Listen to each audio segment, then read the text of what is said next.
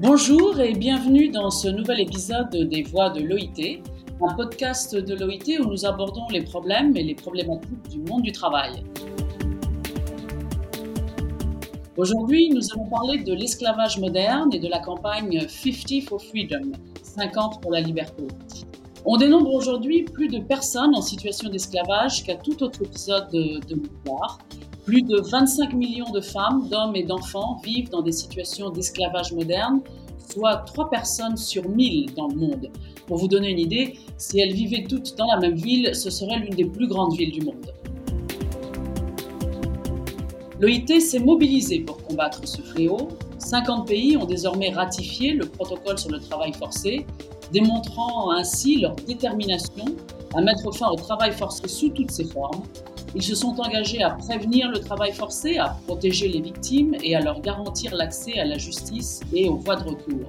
C'est un traité juridiquement contraignant qui impose aux États de prendre des mesures pour combattre l'esclavage moderne sous toutes ses formes c'est un bon début, mais il faut faire bien plus. Alors avec nous aujourd'hui pour parler de ce sujet, Aurélie Aucher, chargée de la communication et de la sensibilisation sur le travail forcé au sein de l'OIT et qui coordonne également la campagne 50 for Freedom. Bonjour Aurélie. Bonjour Isabelle. Et nous avons également euh, Martine Combal, la fondatrice de RHSF, Ressources Humaines Sans Frontières, une ONG dont la mission est de prévenir les risques de travail des enfants, de travail forcé et plus largement de travail indécent dans les chaînes de sous-traitance. Bonjour Martine. Bonjour Isabelle. Alors je lance ma première question. On pense que l'esclavage n'existe plus. En fait, il existe toujours sous de nombreuses formes, de formes très différentes. Alors de quoi parle-t-on exactement Aurélie? Différents termes sont utilisés pour parler du travail forcé. Parle de traite des êtres humains, de servitude pour dette, qui correspondent en fait aux différentes législations nationales. Ces termes recouvrent des réalités qui ne sont pas tout à fait identiques, mais qui sont, qui sont similaires. Donc, au-delà de ces, différences de vocabulaire, je dirais, il est effectivement important de se, demander de, quoi euh, parle-t-on. Quand on parle de travail forcé, on parle de la forme euh, la plus grave d'exploitation au travail. Euh, il s'agit de personnes qui travaillent sous la contrainte, qui n'ont pas choisi euh, librement leur travail. Ce sont des personnes dont le passeport a pu être confisqué, qui sont sous le coup de menaces, qui subissent des violences, qu'elles soient psychologiques, sexuelles, physiques ce sont vraiment des, conditions de travail qui sont contraires à la, dignité humaine. Donc, ce qui est au-delà des, termes, ce qui est important, c'est vraiment de, dire que le travail, quand on parle de travail forcé, on ne parle pas seulement d'une violation du droit du travail, mais vraiment d'une violation des droits humains des personnes concernées. Donc, euh, non seulement cela aborde beaucoup de, de, formes de, travail forcé, mais en même temps, l'esclavage moderne existe partout. Euh, plus d'un million et demi euh, de personnes travaillent dans des conditions assimilables à l'esclavage en Europe, en Amérique du Nord, au Japon, en Australie, donc dans des pays où en principe on ne s'y attendait pas. Martine, euh, que voyez-vous de, votre ONG En fait, on voit beaucoup d'invisibilité. la problématique du, du, travail forcé et des conditions de travail abusives, c'est le fait que c'est souvent le fait qu'il manque du personnel de faible qualification dans un pays, et d'un autre côté, dans un autre pays, des personnes ne trouvent pas de travail, ils sont dans une immense pauvreté et ils ont besoin de travailler. Il est évident qu'une personne euh, qui est euh, à l'autre bout du monde ou dans un autre pays, euh, c'est l'Europe aussi, hein, dans l'agriculture, il manque du personnel, ne peut pas rencontrer une entreprise qui est le pays qui a besoin de moins d'œuvre. Il y a donc des agences spécialisées internationales qui se mettent en place et qui recrutent ces personnes-là. Pour aller les trouver, elles ont besoin d'intermédiaires, des agences intermédiaires, et tous doivent être payés. La problématique, c'est que euh, dans certains secteurs et certains pays, personne ne paye si ce n'est le travailleur. Et le travailleur accepte de bouger, accepte d'aller dans un pays parce qu'il n'a pas d'autre choix, mais pour travailler, il doit payer toute cette chaîne de sous-traitance d'agence. Et ce qui fait qu'il est coincé là où il va travailler, il va devoir rembourser, il va devoir emprunter, et donc son consentement n'est pas libre et éclairé. Et pour qu'il ne fuit pas, parce que euh, a tellement de dettes qu'à un moment donné il n'en peut plus, on va lui prendre son passeport. Et ça se voit vraiment dans tous les pays où il manque de main d'œuvre et on a besoin de main d'œuvre. En France, euh, souvent l'actualité euh, montre dans l'agriculture des euh, personnes qui viennent de notre pays et qui ont été trouvées dans des conditions difficiles sur des plantations. Alors donc vous nous parlez de l'agriculture, mais aussi on peut trouver la plupart des victimes de l'esclavage, donc au-delà de l'agriculture, dans la pêche, dans la construction, dans l'industrie, les mines, les services et le travail domestique, mais également euh, euh, l'esclavage concerne aussi une victime sur cinq euh, concernée par l'exploitation sexuelle. Aurélie, que pouvez nous dire là-dessus? Alors c'est vrai que l'exploitation sexuelle, commerciale, forcée, est une des dimensions du travail forcé. Dans, ce, secteur, les victimes sont majoritairement, une écrasante majorité, des, femmes, des femmes et des jeunes filles. Et dans la plupart des pays du, monde, euh, c'est cette dimension d'exploitation, c'est par cette dimension d'exploitation sexuelle que les pays ont commencé à aborder la question du travail forcé. C'est-à-dire que c'est euh, d'abord sur cette, euh, sur cette question d'exploitation sexuelle qu'ils ont adopté des législations, des politiques en place, instauré un système de protection, par exemple en créant des, des foyers sécurisés pour les victimes d'exploitation sexuelle. Euh, mais ce qu'il faut savoir, c'est qu'il y a quatre fois plus de cas de travail forcé dans l'exploitation non sexuelle, c'est-à-dire dans d'autres secteurs. Euh, en termes d'importance, on, on, considère qu'il euh, y a plus de, de 20%, presque 25% des cas de travail forcé qui surviennent dans le travail domestique.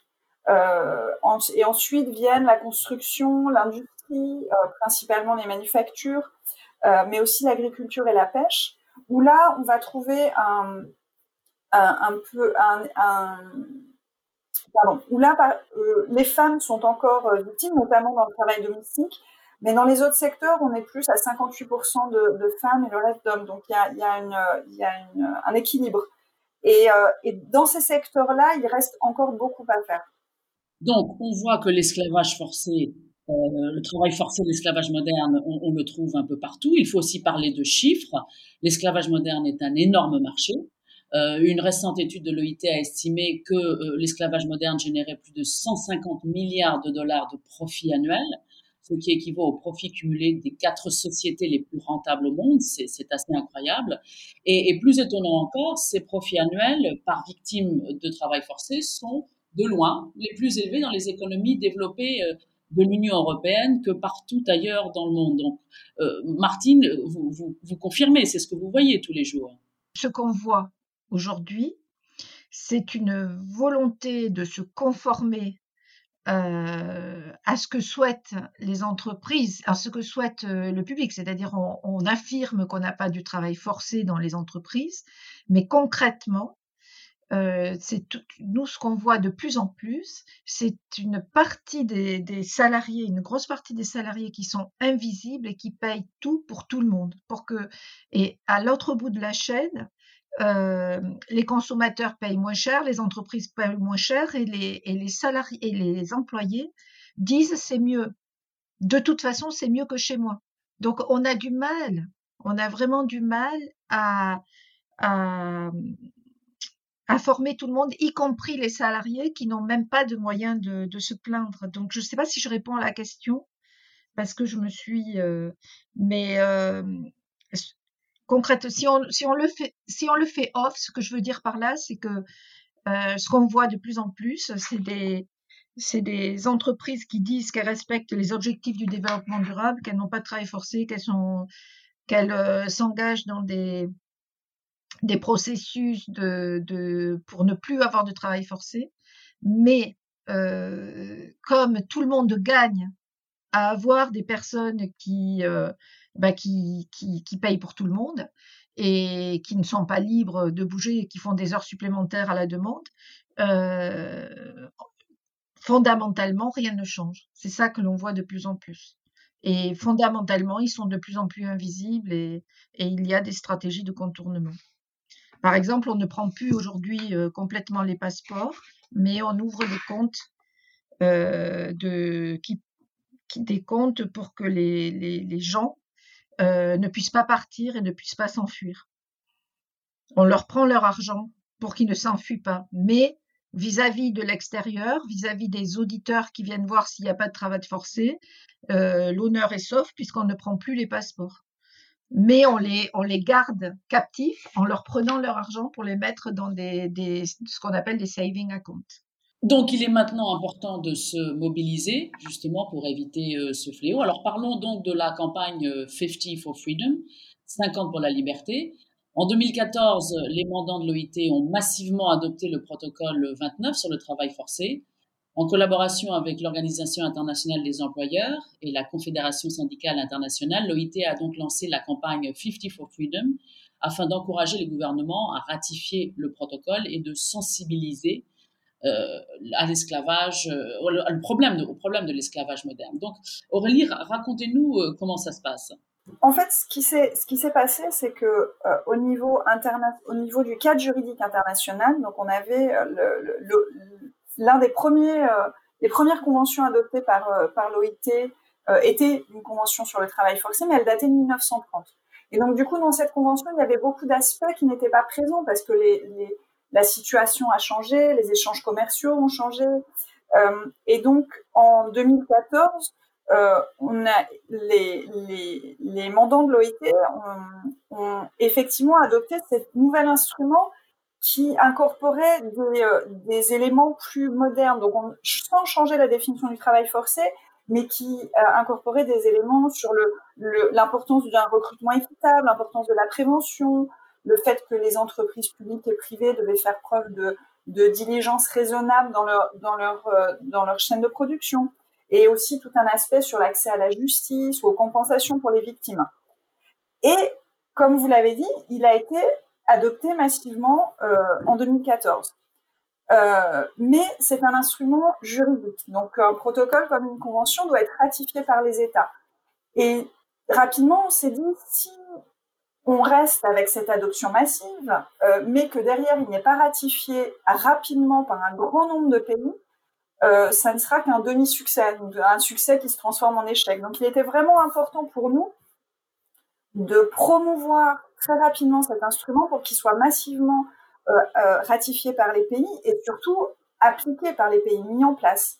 Donc on a créé cette, cette, cette campagne 50 for Freedom euh, on a eu la joie cette année de, de, célébrer justement la cinquantième euh, ratification du protocole, qui a depuis déjà été dépassée, puisque maintenant nous sommes à 51 ratifications. Et ce qui est intéressant, c'est que ce n'était pas une campagne de l'OIT, mais c'était une campagne de l'OIT, comme vous l'avez dit, avec les partenaires sociaux, mais aussi avec euh, avec euh, de nombreux activistes, comme le prix Nobel de la paix Lach Satyarthi, avec des artistes, euh, comme la photographe Lisa Christine ou l'acteur Wagner Moura, qui tous ensemble vraiment ont œuvré pour promouvoir la ratification et puis aussi sensibiliser les gens à cette, cette, à ce problème, à ce problème du travail forcé. Alors ça, c'est au niveau des États, au niveau international, mais l'esclavage moderne concerne chacun de nous. Euh, alors, que pouvons-nous faire en tant qu'individu pour lutter contre l'esclavage moderne? Si quelqu'un vient vous voir à votre ONG, Martine, que, que pouvez-vous lui dire? La première chose, c'est un peu ce qu'a expliqué Aurélie, c'est la grande complexité. C'est complexe parce que ce n'est pas du ressort simplement d'une entreprise, ce n'est pas du ressort simplement d'un État, comme on l'a vu, c'est vraiment, les causes sont multiples, sont interreliées, et c'est important de, comprendre cette complexité. Donc, la formation et l'information sur la complexité du travail forcé est vraiment importante. À ce titre-là, tous les outils qui sont créés par le BIT, l'OIT, euh, d'autres organisations et les nôtres, nous on a créé un explorateur et des formations euh, pour expliquer ce que c'est.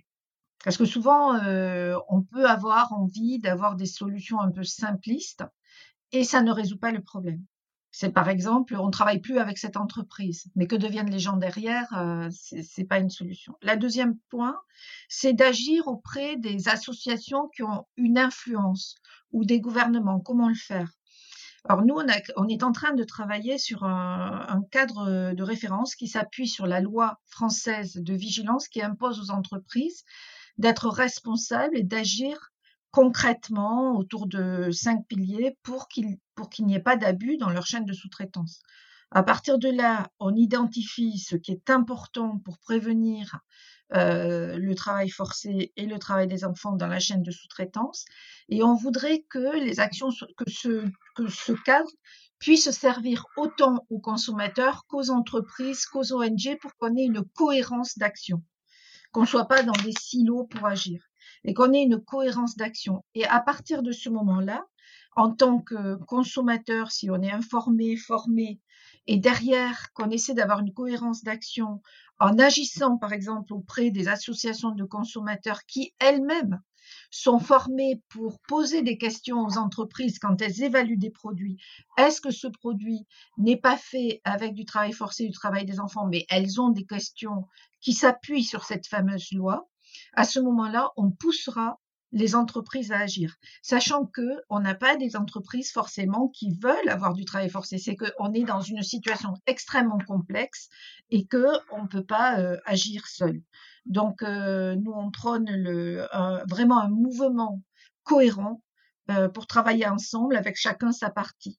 Et l'OIT est là aussi pour pour donner des. Nous on donne des outils et l'OIT bien sûr a tous les outils pour ça. Donc, euh, donc cohérence, euh, information, euh, complexité. il s'agit donc de donner, en, résumant, une visibilité à des personnes invisibles et qui souvent nous entourent et dont on ne connaît absolument pas du tout l'existence. Aurélie, c'est un peu ça. Oui, tout à fait. Je pense que aujourd'hui, si on regarde un petit peu les, les pays de par le monde, la plupart des pays ont adopté des législations, hein, que ce soit sur le travail forcé, l'esclavage moderne, la traite des êtres humains. Le problème maintenant, euh, je pense, c'est principalement d'appliquer ces lois. C'est-à-dire que euh, vous parliez euh, tout à l'heure, Isabelle, de, des profits générés par le travail forcé. pour que ces lois soient efficaces, il faut que le, les amendes infligées, les peines infligées de prison ou autres soient suffisantes pour décourager euh, le recours au travail forcé. Euh, par exemple, il y a une initiative qui était assez intéressante au, Brésil où les entreprises euh, qui ont été condamnées pour recours au travail forcé n'avaient plus le droit d'avoir un prêt au niveau de, d'un prêt euh, au niveau de, la plupart des banques brésiliennes. Donc, c'est en tapant aussi sur le porte-monnaie, sur l'aspect business du travail forcé, qu'on, arrivera à, faire les choses.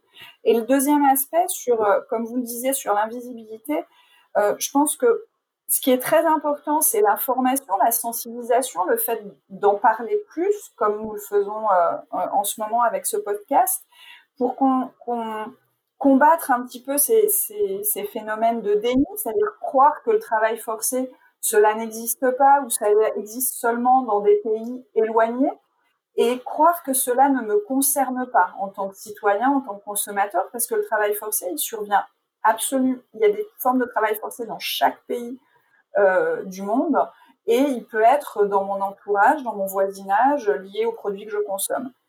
Et le dernier aspect, je pense, c'est vraiment, pour, combattre cette invisibilité, c'est vrai, vraiment la formation. C'est-à-dire former euh, les juges, les policiers, les inspecteurs du travail, euh, toutes les personnes qui peuvent être en contact avec des victimes de travail forcé pour qu'elles puissent reconnaître euh, ces, ces phénomènes. Moi, je fais beaucoup de formations et c'est assez intéressant quand je commence une formation, euh, je, pense notamment une fois avec des inspecteurs du travail, je commençais une formation en leur demandant s'ils avaient déjà été en contact avec des victimes de travail forcé. Ils m'ont tous répondu non. Et après une session de deux heures où on a décortiqué, comme le disait Martine, c'est une situation complexe, on a décortiqué les indicateurs de travail forcé, comment reconnaître une situation, plusieurs inspecteurs ont repris la parole en disant Maintenant que vous l'avez expliqué, je pense qu'en fait, j'en ai déjà vu dans ma carrière. mais je ne savais pas que c'était du travail forcé. Et je pense que ça, c'est vraiment important de, et de travailler ensemble parce que, euh, comme disait Martine, c'est un problème complexe. Un gouvernement seul ne peut pas arriver à bout du travail forcé. C'est en travaillant avec les ONG, avec les employeurs, avec les syndicats, les gouvernements, les associations de victimes qu'on peut arriver euh, à, à en venir à bout. Donc, s'informer d'abord. Euh, donc, vous pouvez euh, aller voir euh, le, les sites web de l'OIT et de la campagne 50 for Freedom pour en savoir plus sur l'esclavage moderne. Merci Aurélie, merci Martine. C'est ainsi que nous finissons notre podcast aujourd'hui. Nous continuerons à parler des changements dans le monde du travail dans les prochaines semaines. Pour l'instant, c'est au revoir et à bientôt pour un prochain épisode des Voix de l'OIT.